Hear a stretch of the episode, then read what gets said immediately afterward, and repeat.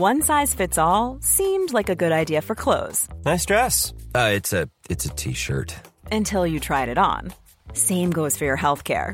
That's why United Healthcare offers a variety of flexible, budget friendly coverage for medical, vision, dental, and more. So, whether you're between jobs, coming off a parent's plan, or even missed open enrollment, you can find the plan that fits you best. Find out more about United Healthcare coverage at uh1.com. That's uh1.com. Cada noche, los expertos se reúnen para debatir los temas que hacen historia en una mesa de análisis distinta. Aquí las entrevistas con los personajes y líderes de opinión, junto al análisis profundo de los temas trascendentes. Alfredo Ceja conduce un programa de Frente en Jalisco por el 100.3 de FM. Iniciamos.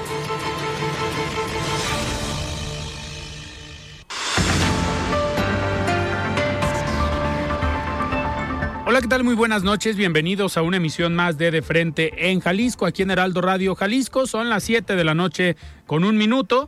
Hoy miércoles 13 de septiembre y quiero agradecer como todos los días en los controles técnicos a Antonio Luna, en la producción y redacción de este espacio a Ricardo Gómez y recordarles nuestro número de WhatsApp para que se comuniquen con nosotros el 3330 1779 66. El día de hoy vamos a platicar con Pablo Lemus, él es presidente municipal de Guadalajara.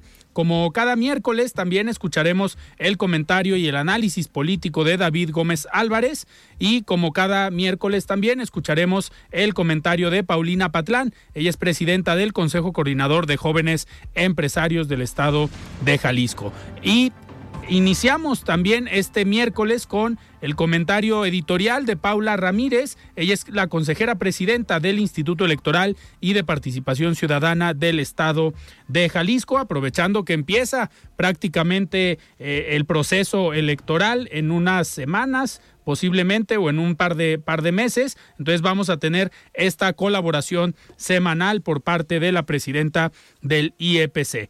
Les recordamos que nos pueden escuchar en nuestra página de internet heraldodemexico.com.mx, ahí buscar el apartado radio y encontrarán la emisora de Heraldo Radio Guadalajara. También nos pueden escuchar a través de iHeartRadio en el 100.3 de FM. Y les recordamos nuestras redes sociales para que se comuniquen por esta vía. En Twitter me encuentran como arroba Alfredo y en Facebook me encuentran como Alfredo Ceja. Y también ya tenemos el podcast de De Frente en Jalisco, donde pueden escuchar esta entrevista, estas entrevistas en cualquiera de las plataformas. El análisis de Frente en Jalisco.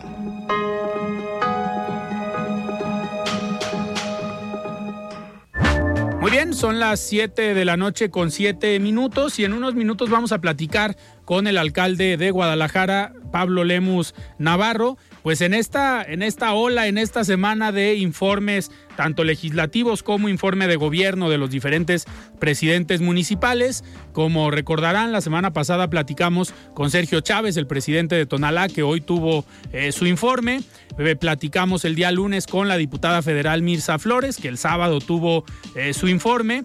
El día de hoy platicaremos con Pablo Lemus. El día de mañana platicaremos con Juan José Frangé, presidente de Zapopan, que también el lunes tuvo su informe, y platicaremos el viernes con Salvador Zamora, presidente municipal de Tlajomulco. Entonces vamos a tener una semana pues bastante, bastante eh, cargada en cuanto a informes de gobierno y platicaremos pues con los distintos actores que están hoy eh, presentando los resultados de este año de trabajo tanto en el legislativo como en el poder ejecutivo.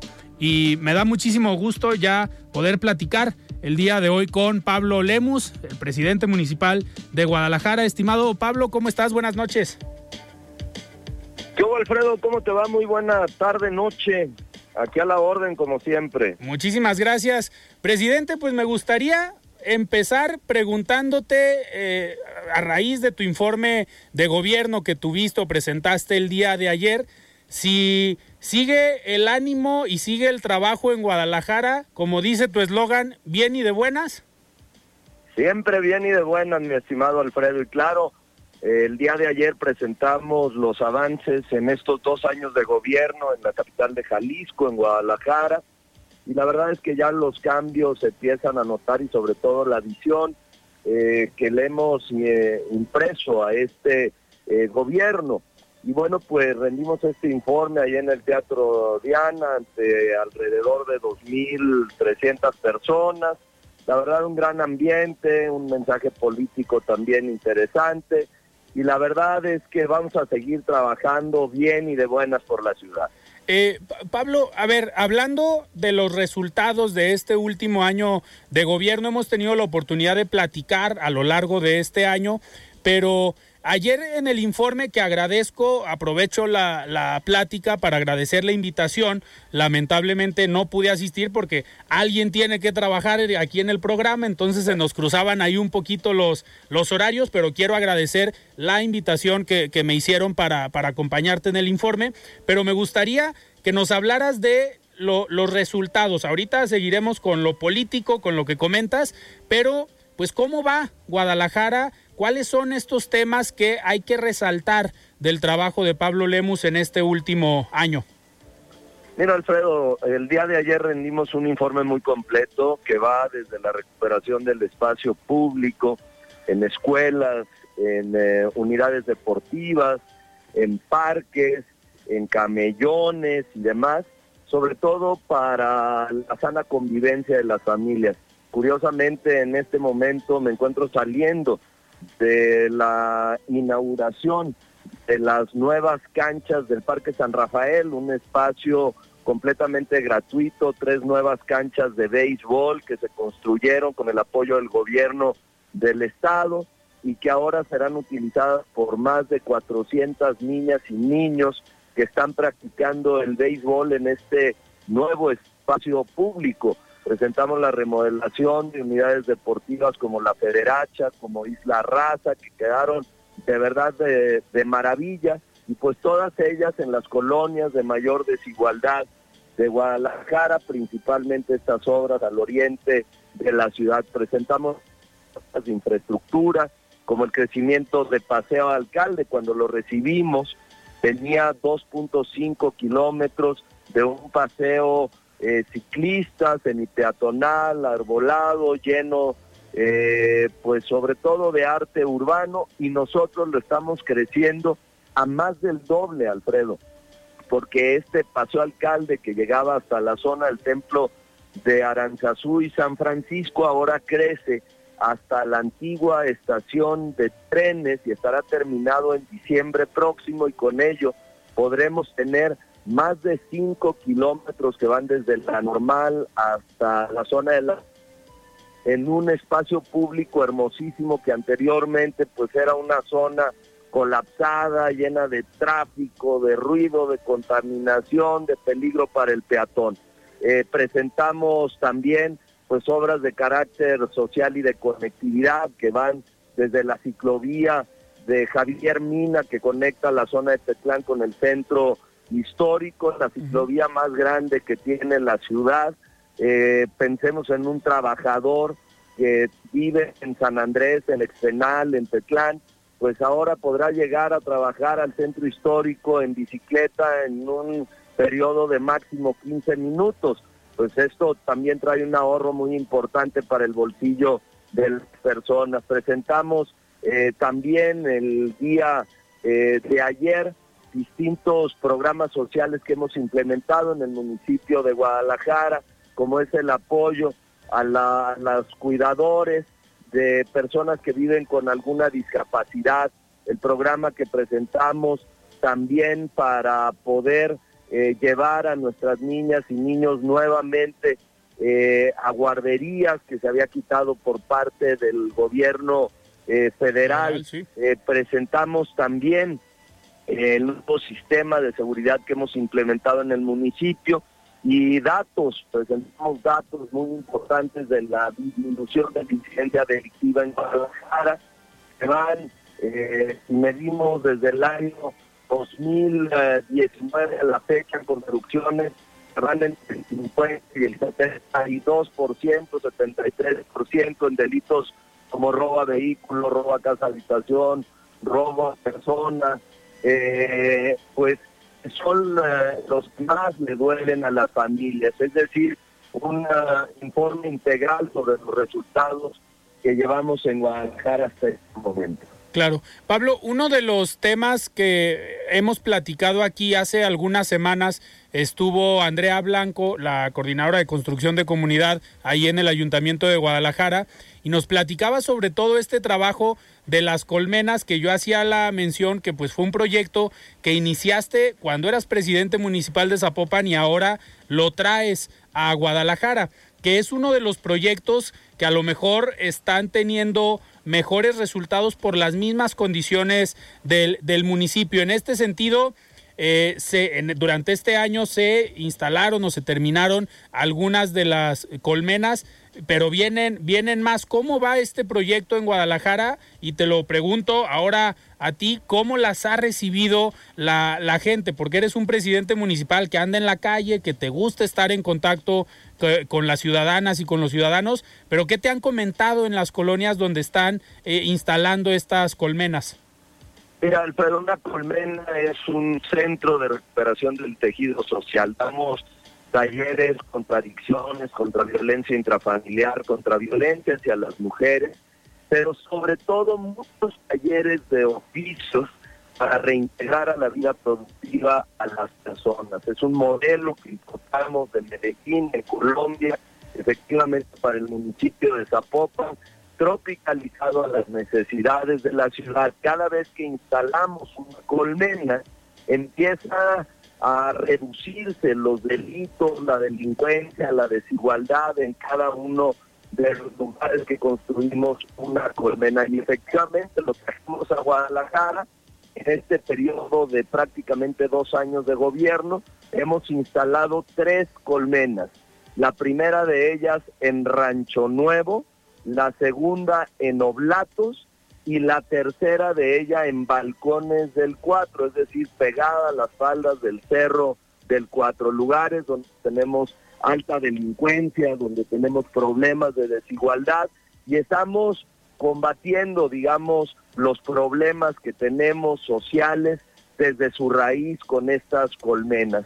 Y efectivamente, en el momento en que empezamos a hacer ese trabajo social preventivo, muy importante, de prevención del delito, empieza a cambiar el entorno de estos lugares. Y bueno, pues muy próximamente yo espero que en el mes de noviembre podamos ya inaugurar la cuarta colmena. Esta va a estar en el mercado San Juan de Dios, en la parte superior del mercado. Algunas personas recordarán que ahí había una guardería en abandono desde hace muchos años. Lo que hicimos fue modificarla, abrirla y va a quedar como un espacio público que será utilizado no solamente para las familias de los comerciantes de San Juan de Dios, sino para todas las colonias aledañas a San Juan de Dios, por ejemplo, la, la colonia La Perla, las personas que viven cercanas al centro histórico podrán utilizar también esta colmena. Tenemos desde talleres de pintura, talleres de lectura para niñas y niños, talleres de computación, eh, muchos talleres, por ejemplo, eh, carpintería, fontanería, pero muchas vinculadas también a la tecnología. Las colmenas eh, es un modelo probado en distintos países ya, y bueno, pues que ahora son una realidad también en la capital de Jalisco. Claro. Pablo, ahora sí, entrando un poquito a lo político, que fue parte también de lo que se vio ayer en tu informe de actividades, me gustaría arrancar con pues con el mensaje que diste, ya lo habías eh, platicado, quieres ser gobernador eh, de Jalisco, pero un mensaje interesante llamando a la unidad a los demás, eh, a los demás personajes, Verónica Delgadillo, Alberto Esquer, Clemente Castañeda y Salvador Zamora, pues que también están en esa lista y han levantado la mano, pero pues hiciste este llamado a la unidad y a buscar pues un solo proyecto rumbo a la gubernatura de Jalisco el próximo año. Claro, eh, ellos están en una legítima aspiración y estamos en una contienda que suma mucho. El estar compitiendo por una candidatura no quiere decir ni que estemos peleados, ni que seamos enemigos, por el contrario, estamos enriqueciendo una contienda interna en movimiento ciudadano, porque las voces de Vero, de Clemente, de Zamora, de Beto, suman a un proyecto colectivo. Efectivamente, el día de ayer hice un llamado a la unidad interna de los contendientes, pero también de todas las estructuras de movimiento ciudadano que son valiosísimas para hacer lo que ahora somos, pero sobre todo también para lo que viene en el 2024. Pero además de esta convocatoria al interior de Movimiento Ciudadano, hice también una convocatoria social, que esto es fundamental.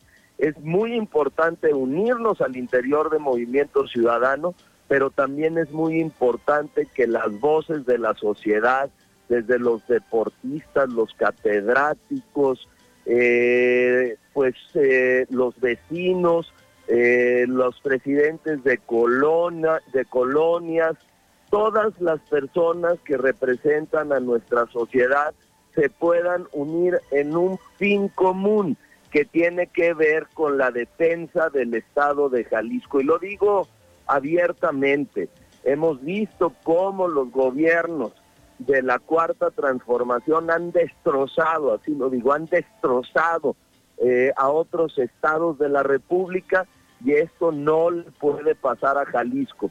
Por eso la gran convocatoria para unirnos en un proyecto político que propongo que sea de todas y de todos y con ello poder tener un Estado en crecimiento, un Estado justo, un Estado próspero, un Estado que nos permita que nuestras familias vivan eh, en un lugar que verdaderamente les permita desarrollarse. Claro. Pablo, y en este tema de la unidad de movimiento ciudadano, no nada más en lo local, sino en lo nacional, ¿Cuál es tu visión de estas, a lo mejor posturas distintas, no diferencias o no conflicto, pero sí posturas distintas entre el emesismo de Jalisco o una parte, eh, específicamente el gobernador Enrique Alfaro, con Dante Delgado, el coordinador nacional? Mira que eh, sin duda alguna estas eh, diferencias van a poder encontrar la unidad de todas y todos. No tengo duda, y ayer el propio gobernador Alfaro lo expresó en los micrófonos. Primero, la cercanía que tenemos los dos dentro de este proyecto político, pero que también la única ruta que tenemos se llama Movimiento Ciudadano y que no queremos irnos a ningún lado. Pero evidentemente es muy importante también que la solución, digamos, de el rompecabezas local se pueda armar en Jalisco para después ser propuesto a la dirigencia nacional encabezada por Dante Delgado, a quien respetamos y estimamos. Yo no tengo duda, Alfredo, lo he dicho una y otra vez, nos vamos a poner de acuerdo, vamos a encontrar en la unidad, en un proyecto colectivo donde todas y todos quepamos la solución y sobre todo la defensa del Estado de Jalisco para los próximos años. Claro, y dentro de esta unidad y dentro de estos mensajes políticos, algo que hay que resaltar del día de ayer en tu informe fue la convocatoria que tuviste también de personajes o actores nacionales. Estuvo el gobernador Samuel García, el gobernador de Nuevo León, que por cierto ya lo animaste o lo destapaste para que busque la candidatura presidencial por Movimiento Ciudadano y que tendría el apoyo de acá desde Jalisco. Pero también estuvo eh, Luis Donaldo Colosio, estuvo Salomón Chertorivsky, estuvo Ivonne Ortega, y la senadora Claudia Ruiz Macié y algunos personajes de la vida empresarial como Bosco de la Vega, como Juan Cortina. Eh, ¿Cómo te sentiste de tener pues esta capacidad de convocatoria de actores nacionales que pues vinieron al informe del presidente municipal de Guadalajara? Me sentí sumamente arropado.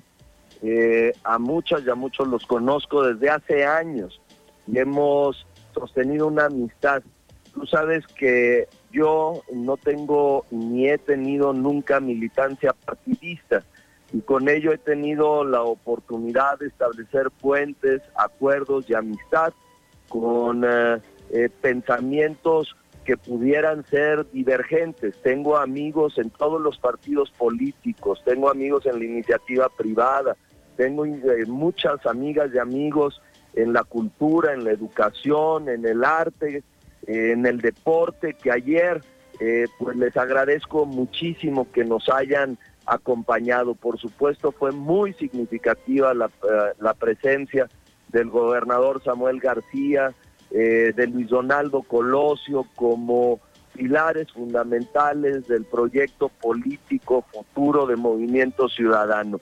De verdad eh, me sentí muy arropado, me sentí en familia y por eso hablo de que eh, hicimos una gran convocatoria social, es decir, de muchos eh, personajes de la vida política, independientemente de su partido, de muchos eh, personajes de la vida académica, de la vida social, de la representación vecinal, del deporte, etcétera, para que entre todas y todos formemos un gran bloque en Jalisco para defender a nuestro Estado. Perfecto. Pablo, una última eh, pregunta. Dependiendo los tiempos electorales y lo que se defina también al interior de Movimiento Ciudadano en este eh, proyecto de unidad o en, este, en estas decisiones que vayan a tomar, ¿estarías pidiendo licencia en las próximas semanas o próximos meses a la presidencia municipal de Guadalajara? Mira, Alfredo, es una muy buena pregunta que la verdad hoy no te sé eh, responder. Eh, ya se ha dictaminado que las pre-campañas al interior de los partidos políticos inician en los primeros días de noviembre. Sí. Entonces, eh, bueno, pues hay que ver primero cuál es la decisión que toma Movimiento Ciudadano del método de elección del candidato a gobernador y dependeré de eso para tomar licencia. Sin embargo, lo que estamos privilegiando es poder tomar un acuerdo político previo entre los distintos aspirantes a la gubernatura, pero también en una decisión colectiva donde puedan ser incluidos muchos eh, de los liderazgos que tenemos en Movimiento Ciudadano en todo el estado. Y para ello, bueno, pues estamos buscando que una, digamos, un primer saque, un primer acuerdo lo pudiéramos tener ya en este mes de septiembre. Lo que sí te puedo decir, Alfredo, es que antes del último día eh, de octubre, pues yo me veo como presidente municipal de Guadalajara, concentradito en mi chamba y sacando todos los proyectos que hoy tenemos en ruta en la capital de Jalisco. Perfecto. Muy bien. Presidente, pues te agradezco que hayas platicado el día de hoy aquí en De Frente. En... Hey, it's Ryan Reynolds and I'm here with Keith, co-star of my upcoming film If, only in theaters May 17th. Do you want to tell people the big news? All right, I'll do it. Sign up now and you'll get unlimited for $15 a month and six months of Paramount Plus Essential Plan on us. Mintmobile.com slash switch. Upfront payment of $45 equivalent to $15 per month. Unlimited over 40 gigabytes per month. Face lower speeds. Videos at 480p. Active Mint customers by 531.24 get six months of Paramount Plus Essential Plan. Auto renews after six months. Offer ends May 31st, 2024. Separate Paramount Plus registration required. Terms and conditions apply if rated PG. Hiring for your small business? If you're not looking for professionals on LinkedIn, you're looking in the wrong place. That's like looking for your car keys in a fish tank.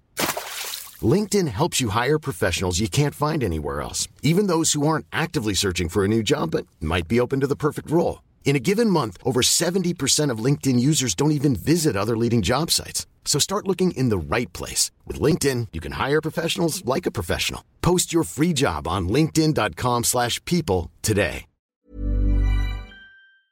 Jalisco, felicitarte nuevamente por tu informe el día de ayer y pues ya estaremos eh, platicando en las próximas semanas acá, acá en cabina para ver qué, qué viene para Pablo Lemus y qué sigue para la presidencia municipal de Guadalajara y ahora para Pablo Lemus. Muchísimas gracias.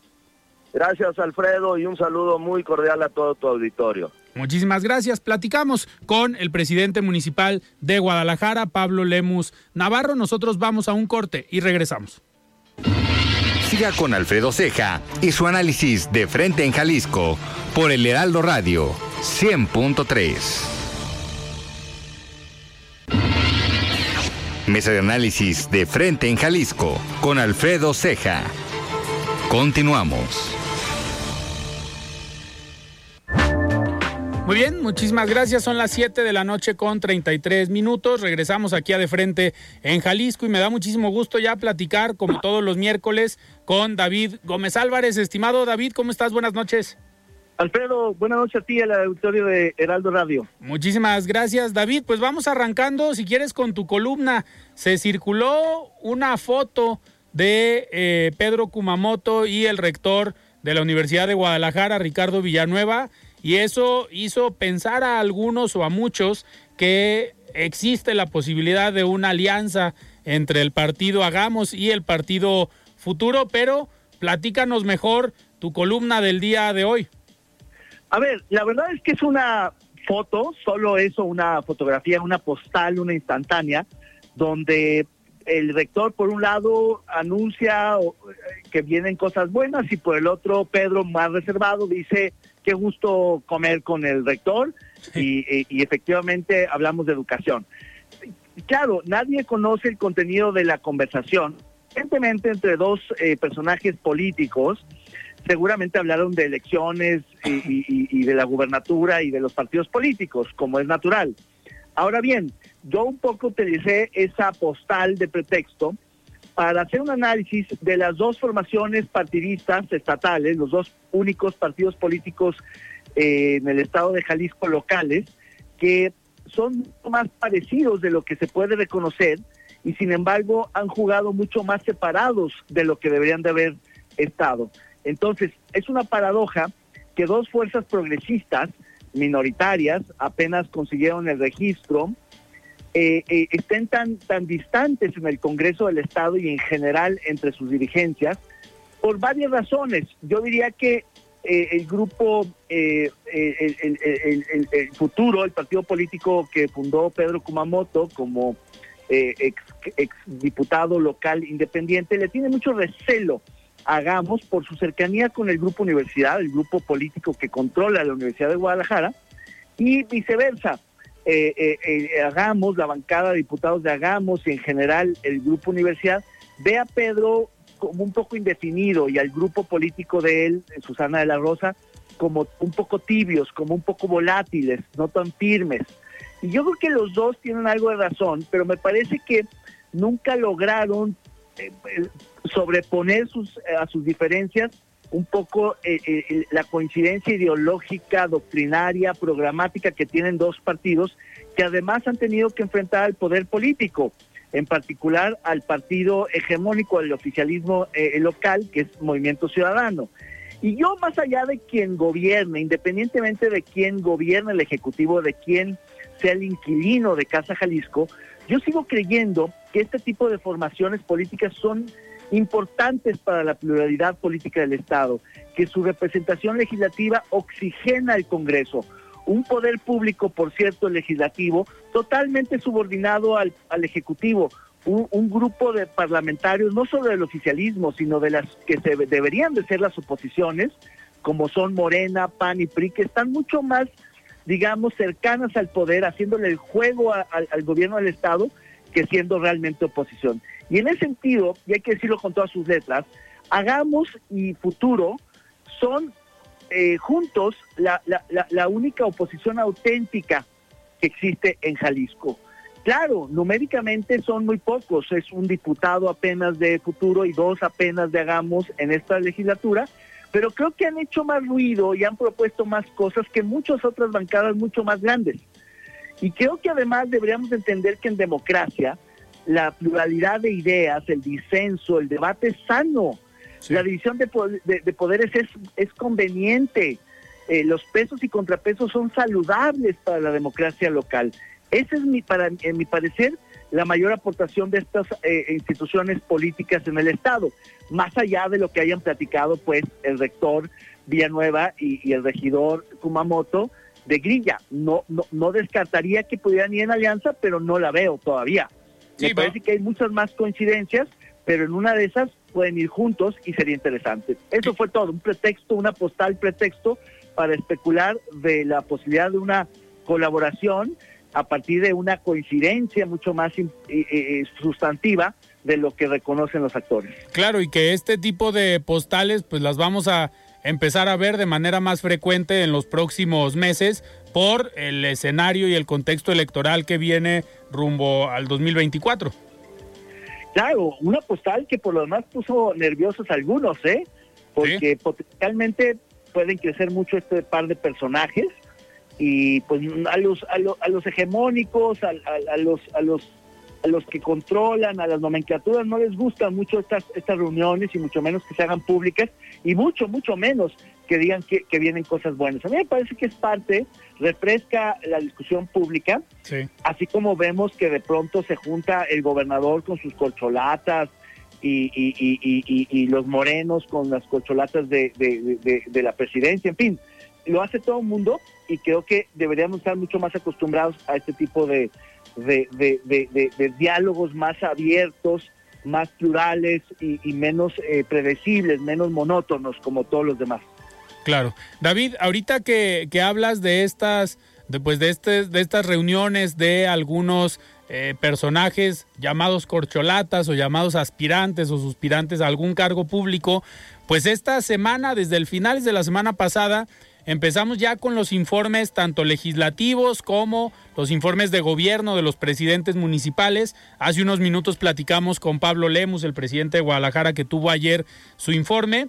Y mucho se ha cuestionado sobre la verdadera intención de algunos de los informes porque o utilidad de los informes, porque si bien en una democracia los gobernantes tienen que rendir cuentas a la ciudadanía, pues se aprovechan este tipo de foros para los famosos destapes. El viernes pasado Clemente Castañeda, el lunes Juan José Frangé anunció la, pues, que buscará la reelección en Zapopan.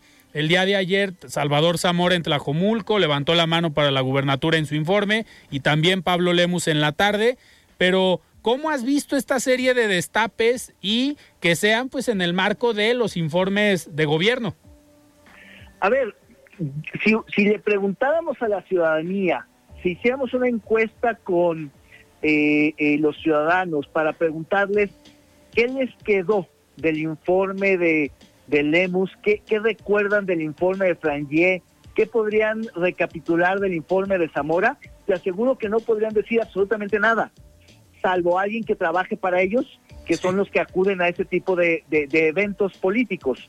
Realmente hay un vaciamiento eh, de, lo que del significado de los informes de gobierno que desde tiempo atrás son utilizados precisamente para todo menos para informar.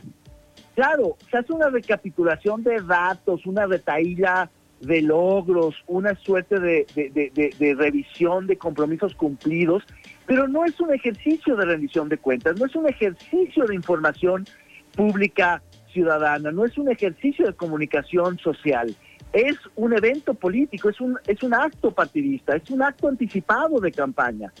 Y lo digo para todos, porque ya se desvirtuó completamente la esencia y el espíritu y el sentido de lo que deberían de ser los informes de gobierno. Que, que, perdón que haga una referencia un poco a mi experiencia personal, pero en su momento, cuando eh, eh, gobernaba eh, Jorge Aristóteles Sandoval, se piloteó un ejercicio de rendición de cuentas inédito en el país, por cierto, que fue documentado por las Naciones Unidas claro, una buena práctica de rendición social de cuentas, cuando se hacía un poco la glosa ciudadana, que era la intención realmente de informar por parte del Ejecutivo. Habría que distinguir los eventos políticos de destapes, de, de, de, ungimiento, de, de, apoyo para otro momento, para otra ocasión, y dejar a los informes para que sea un espacio crítico, un espacio abierto, un espacio franco, un espacio de información, un espacio donde el Ejecutivo, sea gobernador o alcalde o, hasta presidente, encare a la sociedad civil, encare a la opinión pública, encare a las, a las oposiciones y rinda cuentas y que después sus subalternos, sus colaboradores, terminen de redondear el informe respondiendo preguntas y, y, realizando lo que se conoce como una glosa legislativa. En su momento, hace ya casi 10 años, se planteó este ejercicio de glosa ciudadana que fue muy exitoso. Lamentablemente son de esas políticas que son tan exitosas que el gobernante siguiente las decide cancelar por esa razón, porque tienen mucho la marca del anterior gobierno y aunque son claramente exitosas, las canceló. Ahora no hay un ejercicio de rendición de cuentas en Jalisco y, y no, no, no es sustitutivo un rollo que se avientan los políticos sin interlocución, sin crítica, que un ejercicio de interacción, un ejercicio de apertura, donde apeles a la ciudadanía, donde hay, haya críticos independientes, autónomos que te cuestionen. Eso es rendición de cuentas. Lo demás es discurso y retórica. Y lo que vimos en esta semana, pues fueron destapes, porque además eh, había tal expectativa sobre las aspiraciones y, los deseos políticos de, los distintos eh, eh, aspirantes, prácticamente todo lo que informaron, que en algunos casos podría ser rescatable, pues se perdió. Por eso insistiría y terminaría diciéndote como empecé. Tú pregunta a la ciudadanía si recuerda qué logros realmente de gobierno hubo. Pues no lo van a recordar y probablemente sí los haya. Pero la forma de informar, la forma de dar a conocer los resultados, me parece que se ha trivializado, se ha sobrepolitizado y por supuesto está totalmente partidizado.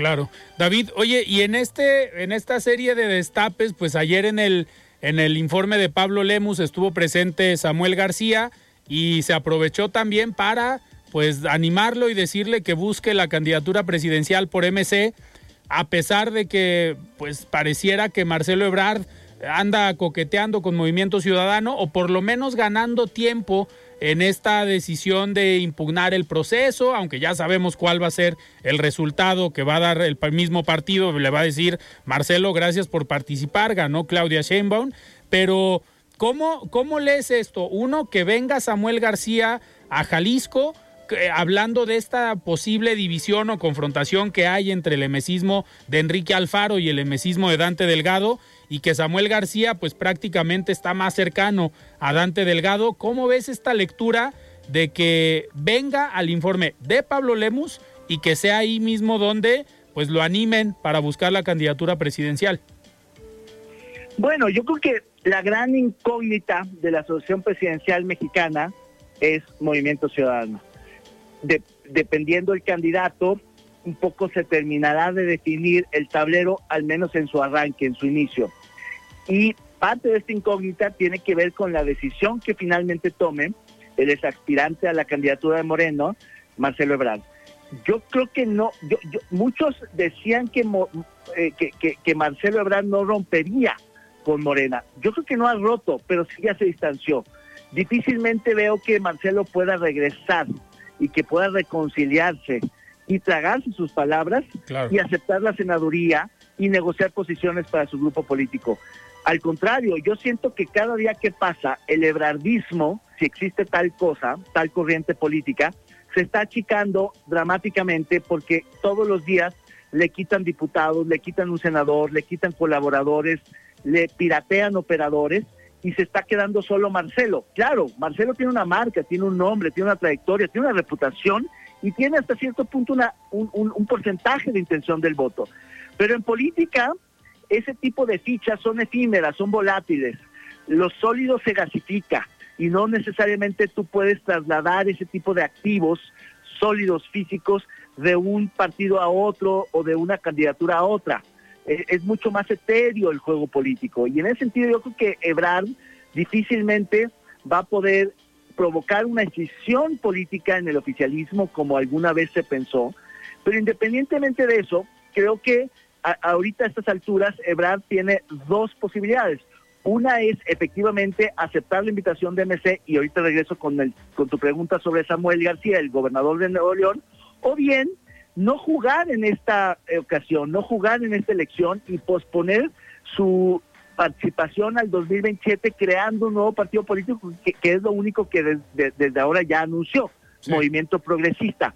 Ahora bien, yo creo que Dante Delgado, que sabe más por viejo que por diablo, que es uno de los políticos más experimentados de este país, ha estado aguantando fuertemente las presiones, justamente porque yo intuyo que está esperando la definición de Marcelo Ebrard y si no, en su defecto, ver si puede jugar con Samuel García o finalmente con su lugarteniente Jorge Álvarez Maínez, porque creo que Patricia Mercado ya no aceptó, aunque no la descarto del todo, porque si se lo pidiera como último favor para no perder el registro, Mercado disciplinada, institucional como es, aceptaría. Ahora, la pregunta es, ¿quién es de los que están ahorita barajeándose el más factible y por tanto el más competitivo? Samuel García, gobernador de Nuevo León. Pero tiene dos inconvenientes, Alfredo Auditorio. Uno es que no está fácil que consiga la licencia, puede impugnar, puede ampararse, puede meter un recurso y ejercer sus derechos político-electorales y ser candidato. Pero quizá lo que no tenga garantizado su regreso, podría perder la gubernatura porque no hay condiciones para que regrese después de que pierda la presidencia, porque obviamente no, no la ganaría. Es una candidatura de sacrificio para meter curules eh, eh, para el movimiento ciudadano. Entonces la pregunta que se tiene que hacer, Samuel, es si está dispuesto a sacrificar Nuevo León apenas eh, a dos años de haber iniciado su gobierno a cambio de ser candidato presidencial con toda la fama y, los recursos que le pueda llegar esa experiencia, esa aventura, y no y perder Nuevo León porque difícilmente regresaría a gobernar. Yo creo que la moneda está en el aire y creo que Lemus astutamente lo destapó. Entiendo que no, no, no, no, no, no, levantó mucho el destape, pero fue un gesto, digamos, de, de, cortesía, de simpatía de Lemus, que pues también juega en canchas nacionales. Claro, David, pues muchísimas gracias por este análisis, muy buena plática como todos los miércoles sobre diversos temas. Muchísimas gracias. Al contrario, Alfredo, buenas noches al auditorio de Heraldo Radio. Muy bien, muchísimas gracias David Gómez Álvarez, en el análisis de todos los miércoles y ahora vamos a escuchar el comentario de Paula Ramírez, presidenta del Instituto Electoral aquí en Jalisco. Estimada Paula, ¿cómo estás? Buenas noches. El Instituto Electoral y de Participación Ciudadana de Jalisco acaba de aprobar un conjunto de normas para garantizar la postulación paritaria e incluyente que obliga la ley electoral local. A partir de las reformas que se hicieron al Código Electoral de Jalisco en julio pasado, se obliga a los partidos a que del total de sus candidaturas, al menos la mitad sean para mujeres. También se les obliga a que en los casos en que se postulen listas de representación proporcional, estas deben estar alternadas entre los géneros, empezando con mujer. También para evitar que se postulen mujeres en demarcaciones con menos posibilidades de triunfo, la ley fija bloques de competitividad tanto en los municipios como en los distritos y se incluye una novedad legal adicional para que las mujeres sean postuladas también en los municipios más poblados de Jalisco. Para ello se crea un bloque de los 20 municipios más poblados de la entidad y se obliga a postular paritariamente en los cinco municipios más poblados y también más competitivos de cada partido político. Además, los partidos estarán obligados a postular candidaturas de los cinco distintos grupos históricamente excluidos de la representación política en el Estado. Personas indígenas, personas con discapacidad, de la diversidad sexual, residentes en el extranjero y juventudes. Los partidos políticos estarán obligados a postular personas de estos grupos en posiciones preferentes, tanto para los cargos de diputaciones como para municipios. El proceso electoral 2023-2024 iniciará en noviembre próximo y estarán en contienda todos los cargos de elección popular del Estado, 1.520 cargos en total. Serán las elecciones más grandes y también las más incluyentes de la historia de Jalisco. Con estos lineamientos será posible una más fiel y justa representación política de nuestra diversa, muy diversa sociedad. Acércate al IEPC infórmate y participa. En democracia, todas y todos contamos. Muy bien, muchísimas gracias Paula y ahora los dejo y nos despedimos. Yo soy Alfredo Ceja y los dejo con el comentario de Paulina Patlán, presidenta del Consejo Coordinador de Jóvenes Empresarios. Estimada Paulina, ¿cómo estás? Buenas noches. Buenas noches Alfredo, te saludo con gusto y a tu auditorio que nos escucha a través de tu programa de Frente Jalisco. Como sabes, estas semanas hemos escuchado los informes y rendición de cuentas de la mayoría de nuestros gobernantes y con ello el destape de sus aspiraciones políticas para las elecciones que tenemos en puerta. Con esto traigo a la mesa el tema de la participación de las juventudes en la democracia de nuestro país.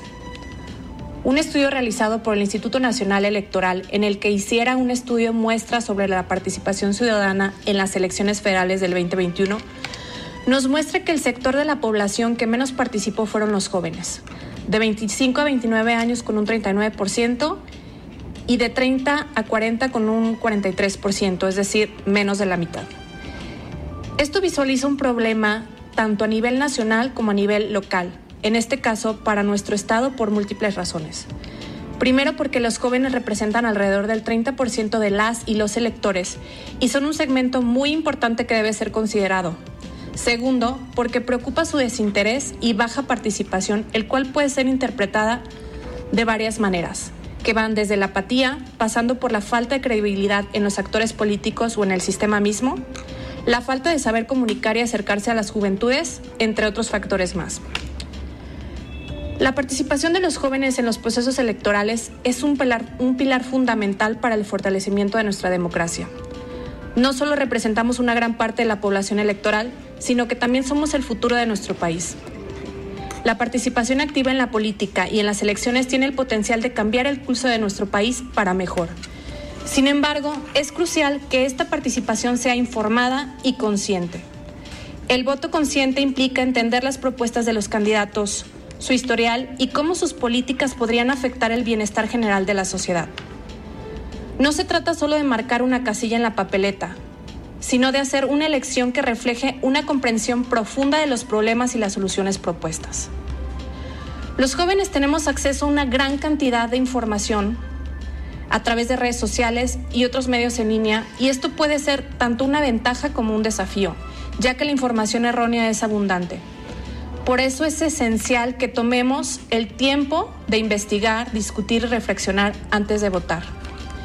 Y para concluir, nuestra participación en los procesos electorales no es solo un derecho, sino una responsabilidad cívica que tiene implicaciones a largo alcance. Al votar de manera consciente, no solo estamos modelando el presente, sino también dando forma al futuro del país. Gracias como siempre y muy buenas noches a todos. Alfredo Ceja los espera de lunes a viernes para que junto con los expertos y líderes de opinión analicen la noticia y a sus protagonistas. Esto fue De Frente en Jalisco.